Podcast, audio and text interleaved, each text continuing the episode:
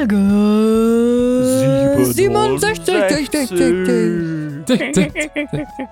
Hallo und herzlich willkommen zu Folge 67. Von dir bringe ich noch was bei, dem Podcast für dich und mich und euch. Wir haben, haben wir eigentlich so einen Unterslogan? Bräuchten wir eigentlich Wir mal. wissen, was alle wissen sollten, aber noch nicht wissen können. Und vielleicht Ja. manche schon, aber Und nicht Irgendwas mit. Klugscheißer haben wir auch noch, genau, richtig. Ja, genau. Wir müssen wir haben- mal, wir, Wir haben so einen ja. Beschreibungstext, Text, den haben wir ganz früher, ganz am Anfang mal geschrieben, aber ja, ob der noch immer so gilt, weiß ich nicht. Vielleicht. Wir, wir wurden ja auch mal behandelt auf so einem Blog, der sich quasi um neue Podcasts gekümmert hat. Aber das stimmt alles gar nicht mehr, weil also wir unser ganzes System umgestellt haben und alles. Aber was wir nicht umgestellt haben, ist die Tatsache, dass wir alle zwei Wochen für euch da sind. Wow, was für ein Übergang. Na, wie geht's euch? Äh, Jetzt, wo es wärmer wird draußen, alles gut? Mir ist, mir ist heiß.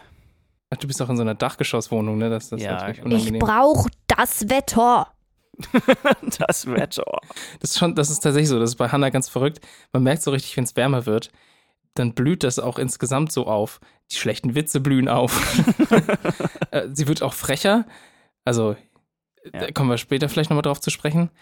Ja, ja. Bist, sind wir gespannt, was ich alles vorbereitet habe. Hast du Tipps gegen schlechte Witze? so ähnlich. Ganz, ganz ähnlich. Es reimt sich sogar auf schlechte Witze. Aber ich möchte erst mit etwas ganz an, äh, anfangen.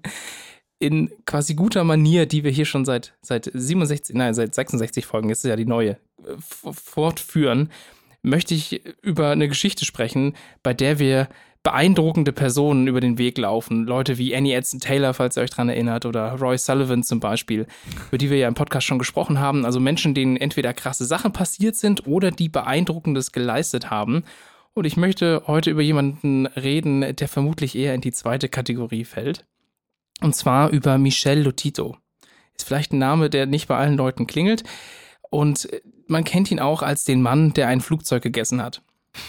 Ah, ja. So. Ich, oh Gott, ja. ja. Ja, klingelt's da bei Ja, manchen? ja, ja. Also ich, ich kannte nichts von dieser Story Ja, und doch. Ja, Oh der war, Gott, der ja, war schon. tatsächlich schon mal im Guinness-Buch der Rekorde. Ja, der ist immer noch im Guinness-Buch der Rekorde Okay. und da kommen wir später auch noch dazu. Dass du den kennen könntest, das dachte ich mir ich schon kenne fast. den direkt. auch aus dem Guinness-Buch der Rekorde. Okay. Ich habe nämlich eine uralte Ausgabe davon Ja. mal gehabt und da war der schon drin. Okay, weil, also für alle anderen, die ihn vielleicht noch nicht kennen oder auch für euch, die ihr noch nicht alles über ihn wisst, Michel Lotito wurde 1950 in Grenoble, Frankreich geboren und typischerweise erzählt man sich die Geschichte so, dass er mit neun Jahren etwa aus einem Glas trank, das er dabei in seiner Hand hielt und das dann kaputt ging und anstatt sich einfach ein neues Glas zu holen, hat er einfach angefangen, dieses Glas zu essen, sichtlich ohne irgendwelche Probleme dabei zu haben.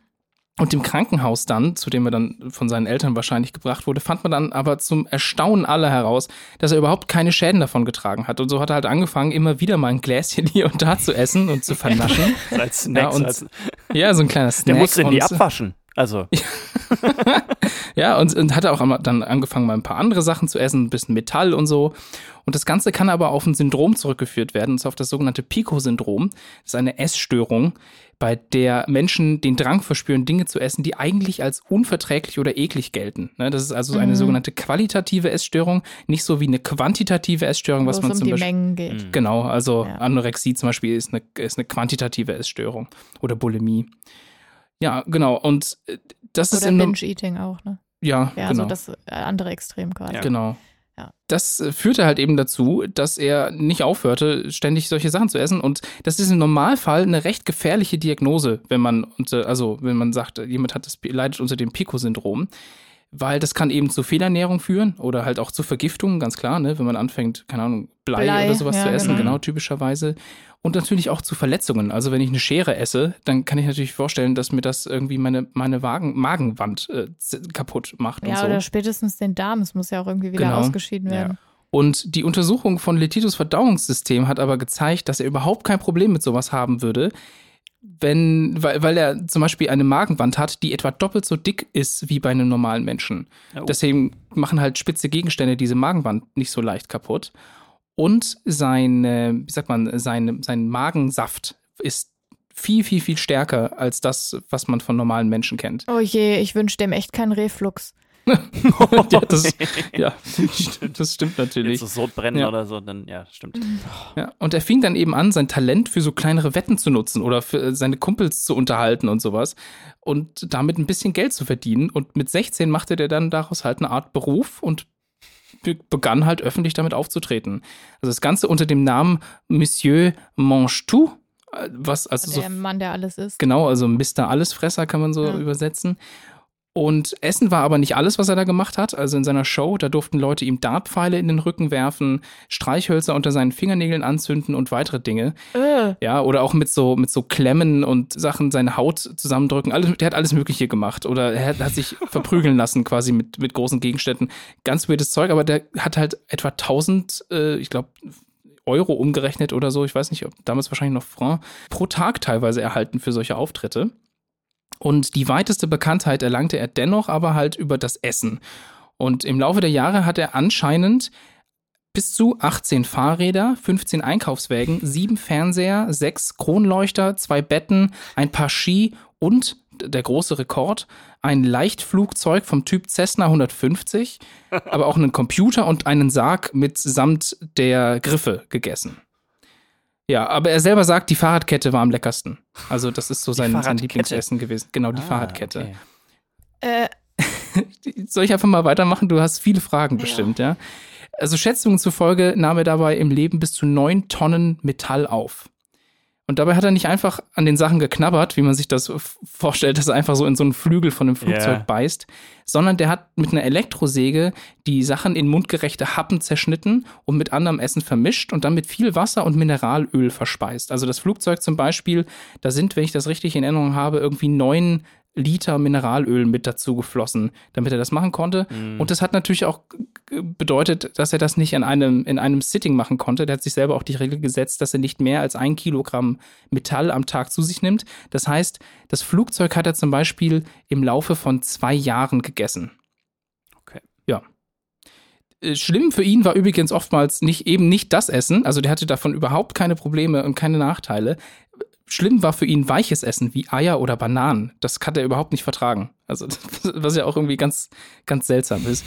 Und er erhielt halt für diese ganzen Sachen eine Bronzeplakette vom Guinness Buch der Rekorde für die, die seltsamste Ernährung. Also das heißt, er hat nicht einen gewissen Rekord aufgestellt im Sinne von, ich esse jetzt so und so viel Tonnen oder ich esse ein Mhm. Flugzeug, sondern er hat quasi eine, äh, das nennt man glaube ich eine Commemorative-Plakette, hat er bekommen, so, so eine Art Lebenswerk, so, wenn man so will.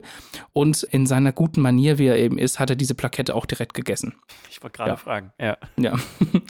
Er starb dann 2007 im Alter von 57 Jahren an einem Herzinfarkt, der laut Bericht aber in keinem offensichtlichen Zusammenhang mit seinem Konsum stand. Er war trotzdem sehr jung, ne?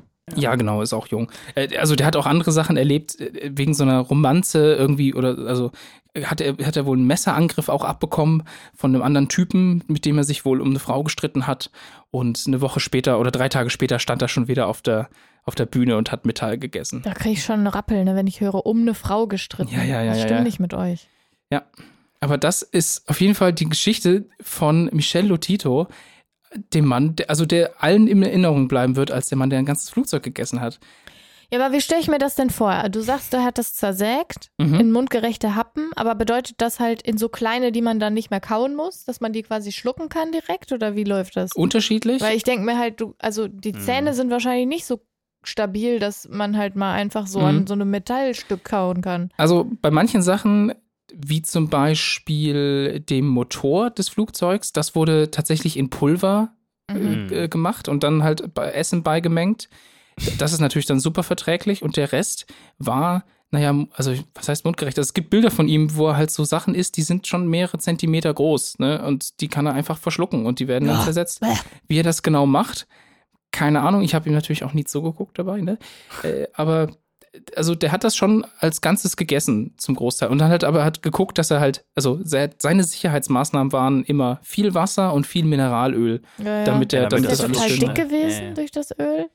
Nee, also der, also er sah jetzt, der war jetzt nicht super, super dick. Also im hohen Alter, es gibt noch Bilder von ihm, wie er vor Hohes dieser Alter. Cessna sitzt und so quasi so ein Smoking anhat und auf so so einem Candlelight-Dinner neben dem Flugzeug sitzt. Also ein ganz lustiges Bild. Da sieht er jetzt nicht so super dick aus, aber halt, äh, also er ist auf jeden Fall nicht dünn gewesen, Mhm. ja, sagen wir so.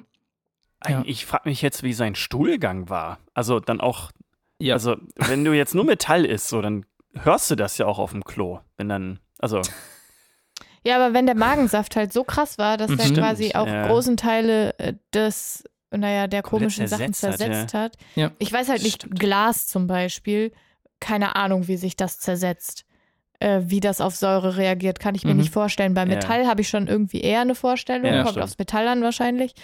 Aber bei Glas denke ich mir halt so, Ja, ich, das ist auch know. das, was mich so ein bisschen gestört hat. Ich habe ein bisschen versucht rauszufinden, also, dass man genauer auf solche Sachen eingeht. ja, Aber, also, wie gesagt, Geschäftsgeheimnis. 1950 ist halt auch schon eine Weile her, also, dass er geboren wurde. Und Ja. man hatte halt leider, glaube ich, erst zu spät so richtiges medizinisches Interesse Ja. daran entwickelt, würde ich jetzt mal sagen. Aber ich, bestimmt gibt es da auch andere Fälle dazu, die besser ähm, untersucht sind. ja. Da müsste ich, also da müsste man einfach mal wahrscheinlich ein bisschen mehr recherchieren. nicht nachmachen, Kinder. Nee, Genau. äh, Nee, äh, nee, großer nee, nee, Disclaimer. Kein Flugzeug essen, bitte. Ja, ja. Und Und auch kein Glas. Inzwischen Ja, ist es genau. ja auch so, dass das Guinness Buch der Rekorde viele Sachen gar nicht mehr listet, weil sie zu gefährlich Ja, genau. sind. Ne? Und ich glaube, in dem Fall hier ist das, also er hat ja auch nicht für die Leistung, eben, wie ich es vorhin gesagt Ja. habe, dass er was Mhm. Bestimmtes gegessen hat in einer gewissen Zeit oder sowas was bekommen, sondern eben für eine Art Lebenswerk, die ihm nicht geschadet hat. Und de dementsprechend glaube ich, äh, ist das, ist das ein gutes Zeichen vom Guinness Buch der Rekorde, eben nicht einfach so das rauszuhauen. Ja, aber das war auf jeden Fall Michel Lotito und ich fand die Story spannend. Ich meine, vielleicht hat er auch eine höhere Chance, vom Blitz getroffen zu werden, dadurch, dass er so viel Metall gegessen hat. Ich weiß es nicht. Aber er reiht sich auf jeden Fall bei mir in meiner Liste neben den anderen Leuten völlig gerechtfertigt ein. Also wer, wer mit einem Fass über hier über die Niagara-Fälle fahren kann und wer ein ganzes Flugzeug essen kann, ist für mich ähnlich. Ist für mich sehr, Das ist sehr eine, ähnlich. eine Kategorie Mensch. Ja. Naja. Hannas Bibelstunde.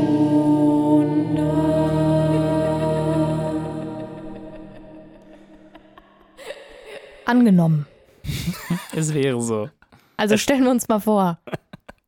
Alles, was ich jetzt erzähle, wäre wirklich genau so passiert. Okay. Ja. Ich möchte drei rote Fäden aufgreifen heute, die sich in oder durch diverse Schöpfungsgeschichten ziehen. Und zwar einmal ist das Lehm oder Ton, BetrügerInnen und Misogynie. Also Frauenhass für alle. Genau. Und wie das alles zusammenhängt, ist ganz einfach, und zwar mit den Schöpfungsgeschichten. Gucken wir uns mal die Bibel an. Endlich. Ja, Das wird auch mal Endlich ist es Zeit. Ey, wir, haben, wir ja. reden sonst nie über die Bibel. Das Ja. Ist wirklich, so. Vor, vor allem du nicht. Genesis 1. Gott erschuf Tag und Nacht, dann Himmel und Erde, dann das Meer und dann sah er auch, dass es gut war. Und dann erschuf er das Land und die Pflanzen, dann die Sterne am Himmel, er sah wieder, dass es gut war. Dann erschuf er die Tiere auf der Erde und im Wasser und im Himmel und fand das auch ziemlich gut. Und dann, ich zitiere, dann sprach Gott, Lasst uns Menschen machen als unser Abbild, uns ähnlich. Sie sollen herrschen über die Fische des Meeres, über die Vögel des Himmels, über das Vieh, über die Erde und über alle Kriechtiere auf dem Land. Gott schuf also den Menschen als sein Abbild, als Abbild Gottes schuf er ihn, als Mann und Frau schuf er sie. Und Gott sah alles an, was er geschafft hatte und sah, es war alles sehr gut. Nice, nice work, Bro. Jo, ja, You- you cooler it. Typ. Ja. Also, tralalala, Gott hat also aus Eitelkeit binär zwei Menschen erschaffen, nachdem die Tiere da waren, Mann und Frau. Gleichzeitig, wohlgemerkt. Genau, gleichzeitig. So. Lies man jetzt aber die Bibel weiter und kommt zu Genesis 2, kriegen wir ein kleines Problem, weil es steht da, das ist die Geschichte der Entstehung von Himmel und Erde, als sie erschaffen wurden. Zur Zeit, als Gott, der Herr, Erde und Himmel machte, gab es auf der Erde noch keine Feldsträucher und wuchsen noch keine Feldpflanzen, denn Gott, der Herr, hatte es auf die Erde noch nicht regnen lassen und es gab noch keinen Menschen, der den Erdboden bearbeitete, aber Feuchtigkeit stieg aus der Erde auf und tränkte die ganze Fläche des Erdbodens. Da formte Gott, der Herr, den Menschen, Staub vom Erdboden und blies in seine Nase den Lebensatem, so wurde der Mensch zu einem lebendigen Wesen. Also gab's den Menschen irgendwie dann doch noch nicht? Das ist ja doppelt gemuppelt. Dann sprach Gott der Herr, es ist nicht gut, dass der Mensch allein ist. Ich will ihm eine Hilfe machen, die ihm ebenbürtig ist. Er kreiert also nochmal alle Tiere und der Mensch sollte denen ihre Namen geben, etc. pp. Aber eine Hilfe, die dem Menschen ebenbürtig war, fand Gott nicht und Da ließ Gott, der Herr, einen tiefen Schlaf auf den Menschen fallen, so dass er einschlief, nahm eine seiner Rippen und verschloss ihre Stelle mit Fleisch. Gott, der Herr, baute aus der Rippe, die er vom Menschen genommen hatte, eine Frau, die da aber noch gar nicht benannt war, also eigentlich nur einen Menschen. Ist auch schon ein Fehler in der Matrix. Und führte sie dem Menschen zu. Und der Mensch sprach, das endlich ist mein Bein von meinem Bein und Fleisch von meinem Fleisch. Frau soll sie genannt werden. Erst da wird sie nämlich benannt. Aha. Denn vom Mann ist sie genommen, darum verlässt der Mann Vater und Mutter und hängt seiner Frau an und sie werde ein Fleisch. Okay. So, Also, andere Story.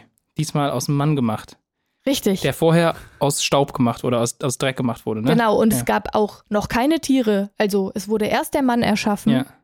und dann die Tiere. Und die Tiere waren aber nicht cool genug für den Mann. Ja. Also haben Ja. sie aus, hat Gott aus dem Mann dann noch die Frau erschaffen, die aber eigentlich der Mensch war und der Mann kam dann auf die Idee, die Frau Frau zu nennen. So. So. So einfach. So, so einfach ist das manchmal. Wo ist jetzt die Diskussion, Hanna? Wo ist jetzt, wo ist jetzt das Problem bei der Sache? Ähm, also, warte doch mal. Es geht weiter. Ich möchte dazu kurz noch sagen, dass Genesis 2, also der Teil der Geschichte, aus dem hervorgeht, dass die Frau aus dem Mann geschaffen ist, der ältere Teil zu sein scheint. Also, das, obwohl das Okay, Kapitel das würde 2 der. Bibel ist. Ja. Ja. Das ist von circa 950 vor unserer Zeitrechnung. Und der erste Teil der Schöpfungsgeschichte ist etwa 400 Jahre später entstanden. Und Ah. ich finde es ehrlich gesagt halt keine gute Storyline, so. aber ich meine, nicht alle können gute Bücher mit rotem Faden schreiben. Ich möchte kurz noch als Sidekick dazu sagen, dass Adam übrigens auf Hebräisch Adama heißt und das bedeutet einfach Dreck oder Erde. Uiuiui, Hm. So, der Mann ist also Dreck. Dreck. Ja. Kann man so stehen. Parallelen dazu gibt es zum Beispiel auch in China, da hat nämlich die Göttin Nuva aus ihrem eigenen Spiegelbild die Menschen erschaffen. Die Menschen wohlgemerkt. Im alten Ägypten hat der Gott Amun dem Gott Kurmun befohlen, die Menschen zu erschaffen, wie ein Töpferer der Ton auf der Töpferscheibe formt. Also auch aus Lehm oder so. Oder Dreck. Ja. Ja. Hm. Und es gibt also verschiedenste Schöpfungsgeschichten aus verschiedenen Mythologien oder Religionen oder was auch immer, die halt alle irgendwie was Ähnliches wollen. Aber hauptsächlich die Bibel ist dann einfach nochmal auf die Idee gekommen, zwei aufzuschreiben, die irgendwie nicht zusammenpassen. Also da habe ich, also da frage ich mich echt, wieso, guck mal, die haben die Bibel doch mehrfach überarbeitet, ne? Bei diesen Ja. ganzen Konzilen und sowas. Wieso hat man sich dann nicht auf eine einheitliche Story geeinigt?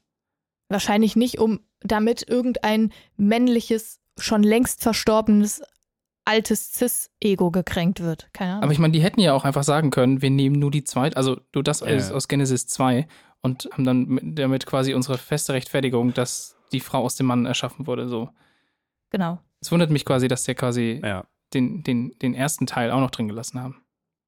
So, das war Teil 1 der drei Dinge, die in allen Schöpfungsgeschichten auftauchen. Teil 2 wäre der oder die Betrügerin. Denn wir haben ja in der Bibel die Schlange, die Eva dazu überredet, vom Baum der Weisheit zu essen, die halt ursprünglich als Betrügerin gedacht war, die sowohl himmlisches als auch höllisches vereint und die später dann irgendwie als Inkarnation Satans verstanden wurde, was eigentlich nicht dem entspricht, was sie eigentlich sein sollte. Mhm. Und in der nordischen Mythologie ist das halt Loki, der hat Hm. halt auch so rumtrollt. Und im Griechischen ist das Prometheus, der den Menschen das Feuer bringt. Und damit ja auch quasi gegen Gottes oder Zeus Willen verstößt. Hm. Das sind halt so Figuren, die irgendwie dafür verantwortlich sind, dass die Menschen ihrem Kummer erkennen und ihre Scham haben und was auch noch nicht noch alles. Und last but not least, der Frauenhass. Mein Lieblingsteil. Wir haben ja nicht erst Frauenhass, seit diese ganzen Bibelgeschichten entstanden sind. Die erhalten halt den Frauenhass nur wunderbar in unserer Gesellschaft. Und bestes Beispiel dafür ist zum Beispiel auch die griechische Mythologie, in der der Sexist Hesiod niedergeschrieben hat.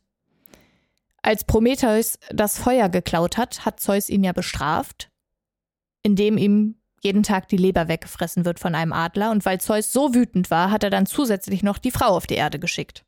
Das finde ich so geil. Das finde ich so geil. Also die, ne, die griechische Mythologie sagt, die Frau ist die Bestrafung für den Menschen. Genau, Ja. äh, Pandora.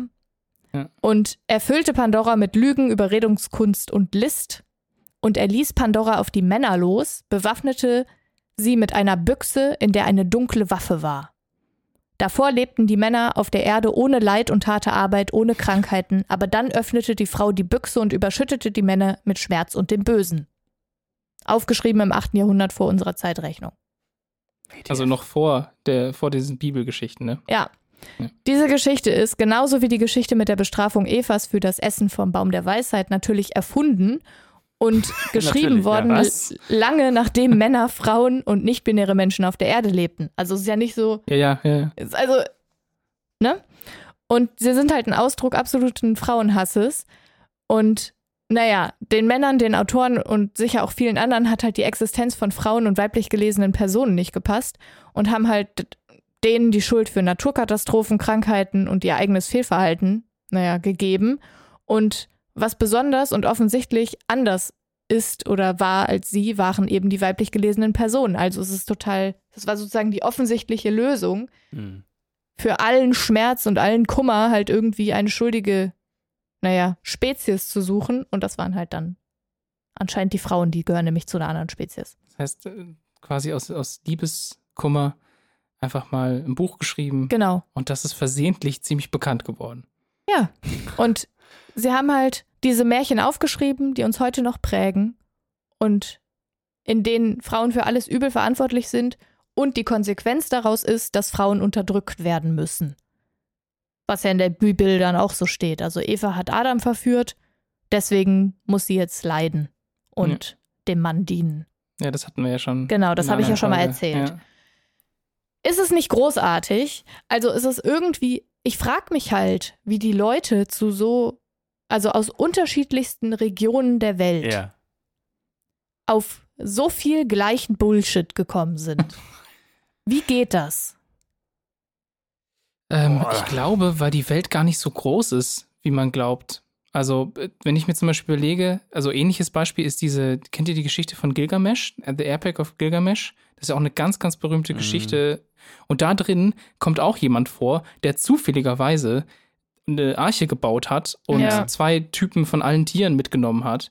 Und also rein zufällig kennt man die Geschichte vielleicht auch aus der Bibel, aber halt unter natürlich unter der Arche Noah, ne? Und das sind, also Ja. das heißt, Ja. ähnliche Geschichtsstränge sind halt dann einfach in verschiedene Geschichten übernommen worden, weil also damals ging ja alles nur per mündlicher Überlieferung und so ein paar Clay-Tablets, ne, so ein Ja. paar, so ein paar Tonsachen Ja, und dann dann ist das halt, glaube ich, dann muss nur einer sich was Blödes ausdenken, aber Geschichten werden zufälligerweise dann weitererzählt in irgendeiner Form. Oder? Genau. Ja. ja. Also ja, die- das glaube ich ja. halt nämlich auch. Also ich Ja. glaube, ich glaube schon, dass man zum Beispiel auf sowas wie irgendwelche Gottheiten haben den Menschen aus ihrem Abbild erschaffen. Das Mhm. ergibt für mich noch total Sinn, weil es einfach der absolute Ausdruck von Unkreativität ist.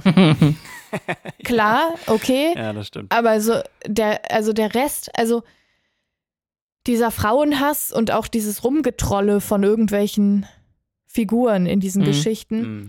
Ich glaube, klar kann es parallel entstanden sein. Andererseits ist es ja auch alles zeitrechnungsmäßig schon hintereinander teilweise sagen. Ja, ich entstanden. Ja. und einfach überliefert worden. Mhm. Und deswegen darf es einen eigentlich, glaube ich, nicht wundern. Das absolute Krasse daran ist ja halt einfach, dass es heute immer noch als Grundlage für so vieles gilt. Ja, das ist ja das große Mhm. Problem. Wenn dann Genau. Leute Sachen wörtlich nehmen wollen.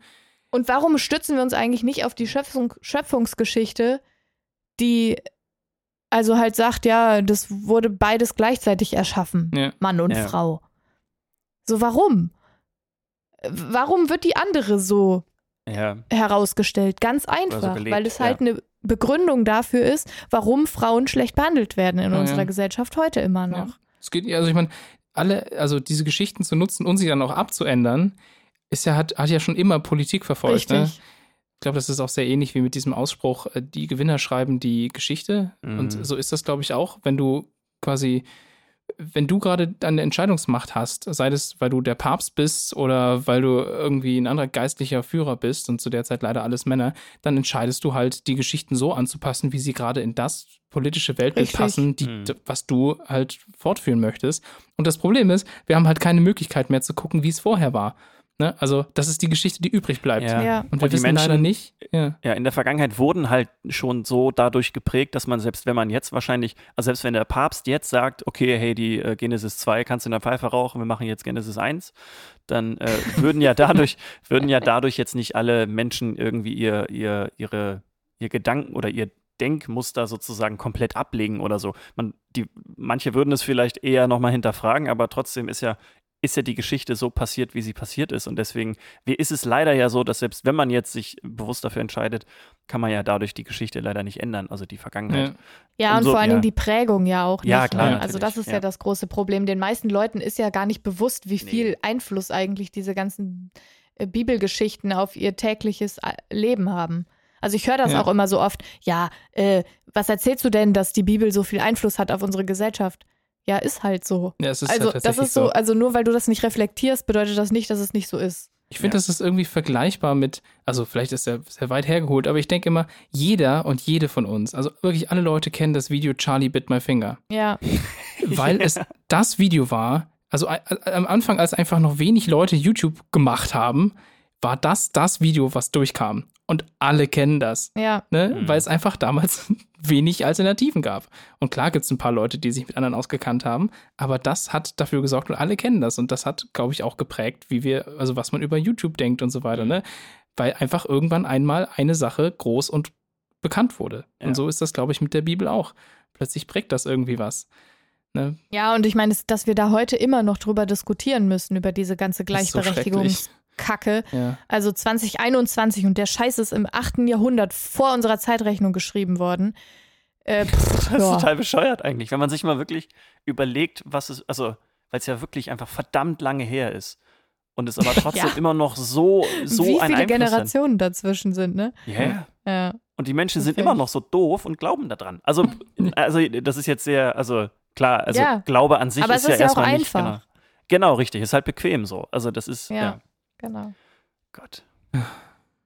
Aber da haben wir heute, heute früh schon beim Kaffee auf dem Balkon drüber gesprochen, dass eigentlich alle Menschen wirklich toll und angenehm nebeneinander existieren und leben könnten. Aber wir kriegen es einfach nicht gebacken. Wir kriegen es als Menschheit einfach nicht hin. Ja. Ja. Das ist, liegt alles nur an Eva. Ja, die, die ist Danke. auch schuld einfach. Also ist Oder halt an klar. Pandora. Ja, ja. ja. Oder an. Lilith. Ja. Ja. Danke. Danke, Merkel.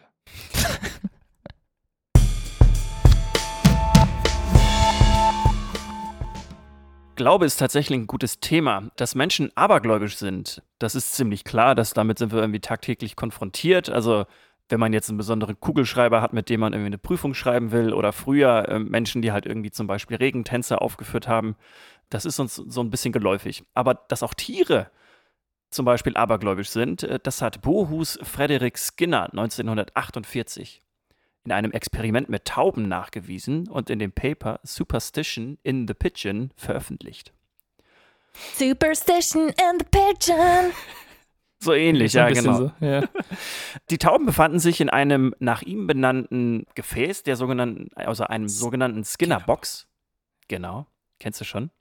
Ja. Das ist ein, ja, eine kontrollierte Umgebung, die extrem reizlos ist. Also tatsächlich wirklich einfach nur eine Kiste, wo vielleicht ein Licht drin ist, was die ganze Zeit leuchtet. Und in diesem Fall zum Beispiel auch so eine Öffnung, wo halt dann Futter zum Beispiel drin liegt.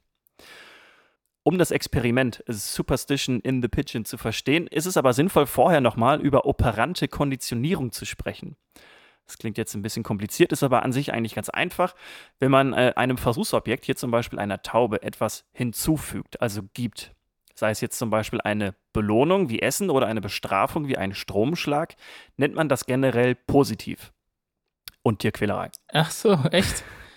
Also positiv im Sinne von einfach nur addieren Man sozusagen. gibt denen halt was, ja, okay. ja, Genau, das habe ich nicht gewusst. Das ist natürlich gut zu wissen. Also eine positive Belohnung oder eine positive Strafe. Wenn man etwas wegnimmt, ein Störgeräusch wird zum Beispiel ausgestellt oder Essen wird weggenommen, dann nennt man es negativ. Also eine negative Belohnung bzw. eine negative Strafe.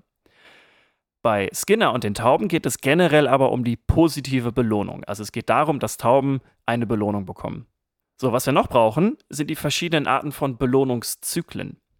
Es gibt den Fixed Ratio Belohnungszyklus bei dem immer dieselbe Belohnung nach derselben Aktion erfolgt. Also wenn jetzt zum Beispiel eine Taube irgendwie eine besondere Bewegung macht, kriegt diese Taube dann immer eine Belohnung. Das ist, das ist eine, ja, eine Fixed Ratio Belohnung. Dann gibt es noch die Variable Ratio. Und da ist es so, dass bei derselben Aktion, also wenn jetzt zum Beispiel ja, eine Taube einen irgendwo dran pickt zum Beispiel, kriegt es halt in unregelmäßigen Abständen eine Belohnung. So, was jetzt aber für dieses Experiment noch wichtiger ist, ist quasi die Non-Contingent-Belohnung, also die Belohnung, die überhaupt gar keinen Einfluss auf die Aktion von dieser Taube sozusagen Einfluss haben.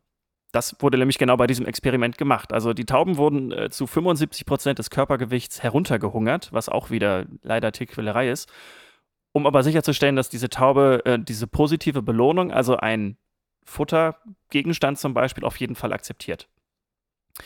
Den Tauben in den Skinnerboxen wurden dann in unregelmäßigen Abständen halt zufällig Nahrung zugeführt. Ja, und die Tauben haben dann diesen zufälligen Belohnungszyklus mit einem variablen Belohnungszyklus verwechselt. Das heißt, dass sie das Gefühl hatten, dass egal, was sie vor der positiven Belohnung getan haben, einen Einfluss auf die Belohnung hat. Obwohl es komplett zufällig, also wirklich random ist. Wenn also eine Taube kurz vorher den linken Flügel bewegt hat oder den Kopf gesenkt hat, hat sie ein Verhalten entwickelt, in dem sie immer wieder zum Beispiel den linken Flügel bewegt, weil sie diese Bewegung mit der positiven Belohnung verband und es deswegen halt einfach immer wieder wiederholt hat. Andere Tauben haben zum Beispiel den rechten Fuß gehoben oder den Kopf nach unten gesenkt. Das heißt, die haben dann in diesen Boxen eigene Bewegungsmuster zum Beispiel irgendwie entwickelt, weil sie mit diesem Bewegungsmuster diese positive Belohnung verbunden haben. Ich habe gesehen, dass man den Versuch sogar mit Menschen gemacht hat und genau das gleiche das? passiert ist. Ja, okay. Es gibt hier, äh, es gibt doch Michael von Vsauce. Ja, und der genau. hat für YouTube eine ganze Reihe produziert. Ich glaube, Mindfield heißt das. Stimmt. Und da hat er den gesamt, da hat er genau den gleichen Versuch aufgebaut mit einer, mit einem kleinen Zimmer, aus dem, aus einem kleinen Schlitz immer Dollarscheine rauskommen. Und da so. sind aber halt große Button und so Sachen an der Wand und die Leute haben halt natürlich keine Ahnung, kommen rein, fangen an Sachen zu drücken und sich zu bewegen oder sonst was. Ja. Und weil sie glauben, dass da ein Muster dahinter stecken muss, aber es kommen halt einfach nur jede Minute oder alle 30 Sekunden kam halt ein Schein raus. Und die, also der Abstand war ja. quasi lang genug, um, damit sie nicht gemerkt haben, dass es alle 30 Sekunden stattfindet, sodass die angefangen haben zu tanzen oder Sachen zu bewegen oder ja. Sachen zu sagen. Und das ist eigentlich genau der gleiche Versuch, nur mit Menschen. Ja. Eigentlich ja, genau. Und äh, das Ding ist halt, beziehungsweise der in Anführungszeichen Fehler ist halt, dass halt jetzt in diesem Fall die Menschen und halt auch die Tauben einfach immer wieder diese Bewegungen oder das, was sie halt getan haben, immer wieder machen und damit sozusagen diese vermeintliche Beeinflussung sozusagen halt spüren.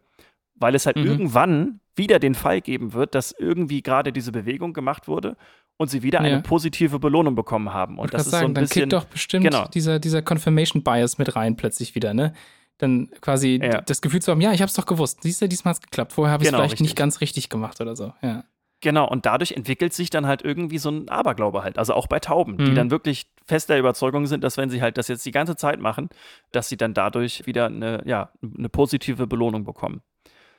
Genau, und das passiert halt auch, wenn wir Menschen tatsächlich halt einen zufälligen Belohnungszyklus mit einem variablen Belohnungszyklus verwechseln, wie in dem Experiment, wie du es gerade auch erklärt hast. Und man wird halt auch abergläubisch. Also das ist halt so, in, einem, in der Skinnerbox ist natürlich jetzt nicht die, die Situation in der realen Welt natürlich, weil wir unterschiedlichen Reizen ja immer ausgesetzt sind. Aber es gibt halt einzelne Dinge, wie zum Beispiel früher Regentänze oder auch, und jetzt kommen wir wieder äh, zum Glauben, halt auch Gebete. Und da gibt so es eine, so eine interessante Frage, warum funktionieren Regentänze oder Gebete? Weil Menschen sie machen, bis sie wieder funktionieren. Also wenn sie einmal funktioniert mhm. haben, machen sie das die ganze Zeit, immer wieder, bis es wieder einmal in irgendeiner Form ja. Äh, ja funktioniert und dadurch ja, werden die Menschen einfach gläubig und abergläubisch. Das ist ja auch was, was man oft hört, ne? Also in Bezug auf die Kirche und aufs Beten, weil ich hatte solche Unterhaltungen öfter mal, dass ich dann gesagt habe, ja, also wenn ich gebetet habe, ist nie was passiert, was ich ja. irgendwie mir gewünscht habe oder erfragt habe oder so. Und dann war häufig die Antwort halt, ja, du musst halt öfter versuchen. So. Also, ja, ja aber genau so, das ja. ist es ja irgendwie, genau, richtig. Also die haben es ja. selbst erkannt eigentlich, aber nicht verstanden. Also das ist so, Ja, also klar kann, kann Aberglaube oder halt auch ein Kugelschreiber, ein Glückskugelschreiber natürlich auch andere äh, positive Gefühle irgendwie in einem auslösen, weil es irgendwie, man das einfach mit etwas Positivem verbindet und man deswegen irgendwie besser drauf ist. Aber dieser Kugelschreiber hat ganz objektiv betrachtet keinen Einfluss auf die Prüfung, sondern es ist einfach der Glaube daran, dass es Ja. deswegen einem vielleicht besser ist. Und wenn man die ganze Zeit mit diesem Kugelschreiber schreibt, dann hat man auch irgendwann da das Gefühl, dass man dann gute Klausuren schreibt zum Beispiel. So. Ja. Weil man sich an die schlechten zum Beispiel nicht so erinnert wie an die guten zum Beispiel. Das erinnert Ja. mich auch so ein bisschen an die Pascalsche Wette. Ich weiß nicht, ob euch das was sagt. Also Pascal, Mhm. äh, also bekannter Naturwissenschaftler, Mhm. hat damals nämlich ein Argument quasi mit jemand geführt, warum es sinnvoll ist, an Gott zu glauben. Und er kann das logisch begründen, warum man an Gott glauben sollte. Und hat halt gesagt, naja, du hast ja zwei Möglichkeiten. Entweder du glaubst an ihn oder du glaubst nicht an ihn. Und am Schluss kommst du entweder in den Himmel oder in, oder in die Hölle. Mhm. Also, und wenn du halt an ihn geglaubt hast, dann kommst du am Schluss einfach in den Himmel.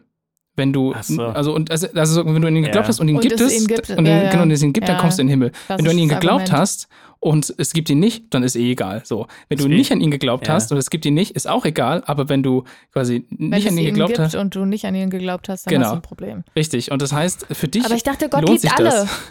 Ja, äh, also soweit ich das verstanden Ja. habe, ist das inzwischen ja auch anders. Es gibt ja die Deutungsweise, dass seitdem Jesus ja für uns alle am Kreuz gestorben ist, kommen wir sowieso alle in den Himmel.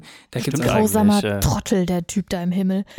So, es muss erstmal jemand für euch so richtig, richtig, richtig traurig und schmerzhaft sterben und dann. Ja. vor allem ist er das ja selber gewesen. Also wenn man Ja, die also christliche alles Lehre, ist so, es also, ist da alles gibt's so dieses geile Meme, und so wo- doof wo daran. irgendwie Jesus zu sehen ist und dann sagt er so, ähm, ich habe mich selber äh, auf die Erde wiedergeboren, nur um mich für mich selber zu opfern, um, um quasi die Probleme, die ich euch gemacht habe, wieder wegzunehmen.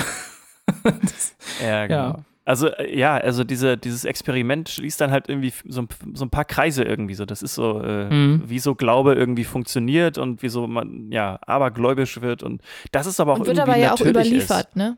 Man muss es ja gar nicht Ja. selbst erfahren. Also ja, das so, genau. Stimmt, so das nimmt einem die Arbeit- ja, wie genau, zum Beispiel, richtig. man darf nicht unter einer Leiter durchlaufen. Ja. ist. Stimmt. Äh, das bringt Unglück oder eine Ja. schwarze Katze Stimmt, von welcher. Seite auch immer Von oder links nach rechts, glaube ich, ja. ja, keine Ahnung. Das ist halt so Zeug, damit verbinde ich ja persönlich nichts. Und trotzdem denke ich jedes Mal, wenn ich an der Leiter vorbeikomme, ach, ich laufe mal lieber außen rum. Mhm. Was total bescheuert ist. ja. Aber ja, Stimmt, ja. Ja. Wobei es Ja, bestimmt das auch Sachen gibt, Tauben. die, die ihren Hintergrund irgendwo herhaben, wie sie fällt dir auf den Kopf. Ich Ja, meine, also okay. die, sagen wir mal so, wenn, wenn ich unter einer Leiter durchlaufe, dann ist die Wahrscheinlichkeit garantiert höher, dass mir was von oben auf den Kopf fällt, als wenn Klar. ich daneben Ja. Langlaufe. Vielleicht kommt es dann daher oder so, ne? Also ich verstehe aber zum Beispiel auch nicht, warum es Glück bringt, einen Schornsteinfeger oder eine Schornsteinfegerin irgendwie auf die Schulter zu klopfen. Ich weiß gar nicht genau, oder war das nicht so? Muss man berühren? Ja, ja, oder einfach nur anfassen, das Ja. reicht schon. Ja. Z- Ziemlich überbegriff, übergriffig, Ja, ehrlich gesagt, aber ja, ja, naja, weirde Sache. auf jeden Fall. Ja. Und vor allem ist das ja total unterschiedlich von Kulturkreis zu Kulturkreis. Ja, voll. Ne? Wenn man an so Zahlen denkt Ja. zum Beispiel. Ja, aber, aber das Ja. Prinzip ist ja immer das gleiche. Also, dass man halt irgendwie, Mhm. ähm, also gut, bei Pech ist es, glaube ich, weil es ja keine positive Belohnung ist in dem Fall, vielleicht nochmal ein bisschen anders, aber äh, Mhm. generell einfach dieser Aberglaube, der sich durch die Gesellschaft und auch durch die Geschichte halt so durchzieht. Da gab es wahrscheinlich einfach irgendjemand einfach mal, der, der dadurch irgendwie glücklich war oder irgendwie eine Belohnung bekommen hat und deswegen gesagt hat, hey, hier, mach das so und dann passiert das und Mhm. dann verbreitet sich das wie so ein, so, wie so ein Lauffeuer und äh, Das ist wie so ein das Schneeballsystem heutzutage. Ja, stimmt. Glaub Ja. mir das. Und dann Aber das manifestiert so- sich das irgendwie in Glaubensmuster und dann, ja, ist Ja. das so. Aber mit dem Negativen ist es ja genauso. Also zum Beispiel Freitag der 13. Wenn Freitag der 13. ist, dann wartet man darauf, dass was Schlechtes passiert und dann sagt man, ja, es heute ist ja auch Freitag der 13. Und Ja, du weißt, genau. woher das kommt, oder? Freitag der Ja, 13. ja, aber Ne? es ist ja auch ein Aberglaube. Ja, aber ich meine, das hat ja in- tatsächlich einen historischen Hintergrund. Ja, Freitag- aber nur weil es Ja, einmal ja, passiert genau. ist, ist es halt, also, und das, ja, Ja. you know. Ja, Ja. es ist, it's, it's different, yes. It's humans again. They are broken in the head. Mensch, Mensch. Ist auch geil, dass man sein Gehirn benutzt, um drüber nachzudenken, wie schlecht das Gehirn funktioniert. Laut dem Gehirn. Ja, genau. Aber wie gesagt, hier sind es halt auch wirklich Tiere. Also dieser Aberglaube und dieses, Mhm. dieses Verhalten ist halt irgendwie natürlich so. Und das ist halt so ein Ja. bisschen das, was dieses Experiment halt im, im Kern halt auch ausmacht. Ja, es ist halt einfach immer der Versuch, Zusammenhänge herzustellen. Und Strukturen. Genau, Ja. und Ja. Strukturen Muster zu erkennen. erkennen, die aber eigentlich gar keine Ja. sind und dann, ja, Ja. das stimmt. Toll, toll, toll, Tims Tipps. Ah, Hanna guckt schon wieder so, als ob sie was sagen möchte. Sag's, sag's, Hanna. Sag's. Frag doch einfach aus, was mit Haushalt ist. Frag's doch einfach. Nichts mit Haushalt, geht darum, wie ich weniger frech sein darf. So ist es nämlich. Jetzt muss Hanna Stift und, äh, und, und Zettel mitnehmen und aufschreiben. Nein. Also für mich war es in der vergangenen Woche soweit und für viele von euch war es schon so und, oder ist es jetzt langsam an der Zeit, dass endlich, endlich, endlich eine Schutzimpfung gegen Corona ansteht. Und ich hatte vor kurzem, also kurz vor meinem Termin, habe ich zufällig einen Artikel dazu gelesen, dass man die beste Immunantwort entwickeln kann, wenn man sich nach der Impfung viel Ruhe gönnt und am besten mit viel Schlaf. Das ist tatsächlich mein Tipp für alle, die jetzt demnächst sich impfen lassen. Am besten viel schlafen. Und jetzt kommt auch noch die Sache, die ich Hanna sagen muss also wenn man vor allem BioNTech bekommen hat, dann darf man nicht auf die Einstichstelle drücken. Ich habe das nicht gemacht. Du tust so, als hätte ich das gemacht. sie, sie, sie, hat es nur angedeutet. Sie Nein, ich habe gestreichelt. So, Weil okay. Druck macht tatsächlich den BioNTech-Impfstoff kaputt. Man darf da nicht draufdrücken. Man darf auch den Muskel möglichst wenig nur äh, bewegen. Deswegen darf man ja auch zwei Tage keinen Sport machen. Ja. Aber es, es gibt einen, einen ganz netten Vortrag von einem Arzt, der quasi auch gesagt hat, Leute, macht einfach ein bisschen Urlaub. So, ne? Also äh, wenig Stress, bisschen zurückfahren und viel schlafen, weil die Immunreaktion am besten und vorwiegend halt im Schlaf passiert. Und das fand ich super praktisch. Hm. Und das Erste, was ich gemacht habe, nachdem ich die Erstimpfung äh, bekommen habe, ist, ist dass ich mich schlafen gelegt habe. ja. Und ich, also ich weiß jetzt nicht, ob das dann auch was mit der, äh, also quasi mit der Reaktion zu tun hat, weil ja. ich hatte überhaupt keine äh, Probleme. Also ich hatte ganz leichte Schmerzen, so um die Einstuch, äh, Einstichstelle.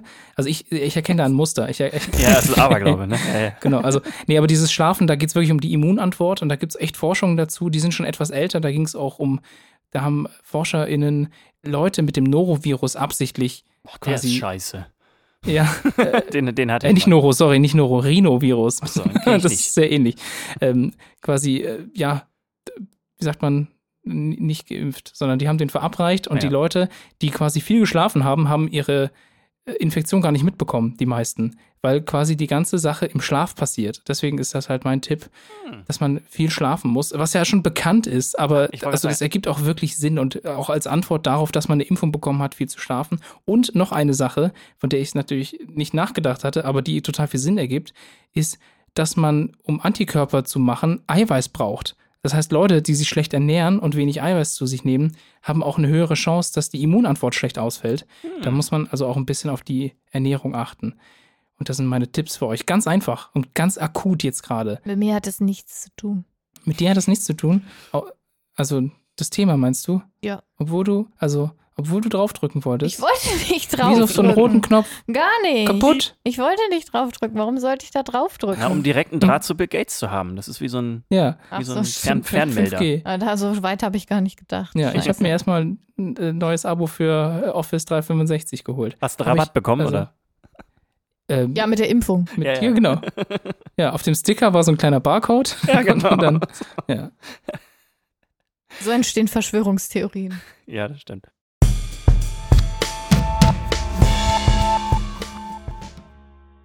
So, das war die unsere Folge 67. Es war auch eure Folge mit uns. Genau, von 67. uns. Für euch. Für euch. Glaubtrotter.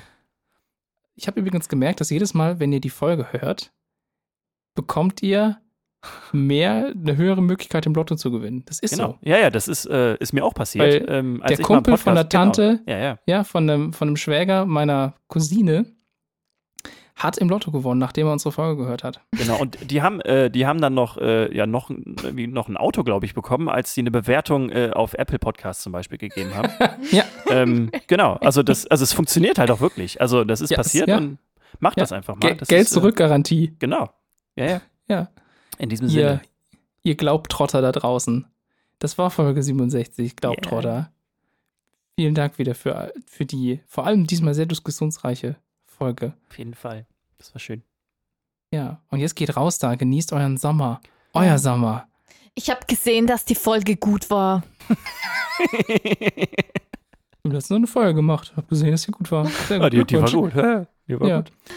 Deswegen haben wir die Folge genommen und daraus eine Rippe rausgenommen und eine neue Folge gemacht, die ja. der Folge ebenbürtig war. Folge 66. Ja, und dann hat aber die Folge ähm, uns betrogen Und dann haben wir gesagt, die Folge ist doch nicht mehr ebenbürtig. Deswegen Ja. ist die, kommt die Folge nach Folge Genau. 67. So, Die kommt dann als nächstes, genau. Ja. Macht euch drauf gefasst. Es wird spannend. ja. Ihr habt's verstanden, wir haben es auch verstanden. Bis zum nächsten Mal. Bis Macht's dahin. gut. Ciao, ciao. Ciao. Bye.